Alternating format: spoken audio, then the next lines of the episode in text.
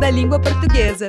Intitulada Sonhei em Português, a nova exposição temporária do Museu da Língua Portuguesa será inaugurada no dia 12 de novembro. A mostra tem curadoria de Isa Greenspoon Ferraz e aborda a questão da migração no século XXI, revelando como a experiência de mudar de país é atravessada pela língua. Em cartaz no primeiro andar do museu, a mostra Sonhei em Português apresenta depoimentos de imigrantes que vieram para o Brasil e atualmente moram na vizinhança da Estação da Luz. Há também testemunhos de brasileiros que foram para o exterior, o poeta Augusto de Campos, a cantora Fortuna, o coletivo Bijari, o estúdio Laborg, o documentarista Marco Delfiol, os artistas Edmar de Almeida e Leandro Lima e a diretora da Associação Cultural Vídeo Brasil, Solange Farcas, participam da exposição. Para mais informações, acesse museudalinguaportuguesa.org.br. Apoio CBN.